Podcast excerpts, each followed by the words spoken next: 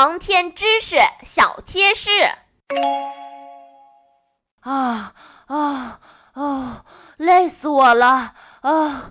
小朋友们，在今天的故事里，我和星妹在一条看不到终点的隧道里跑了好久好久，累得我都站不起来了。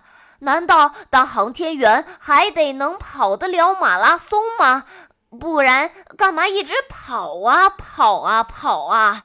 其实跑步是一项可以有效检测人的心肺功能的运动。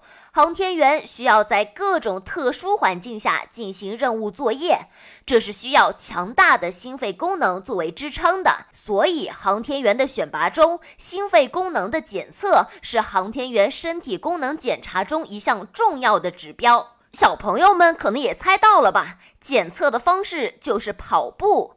啊啊！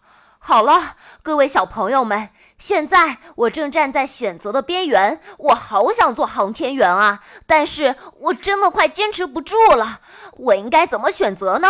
快点告诉我吧！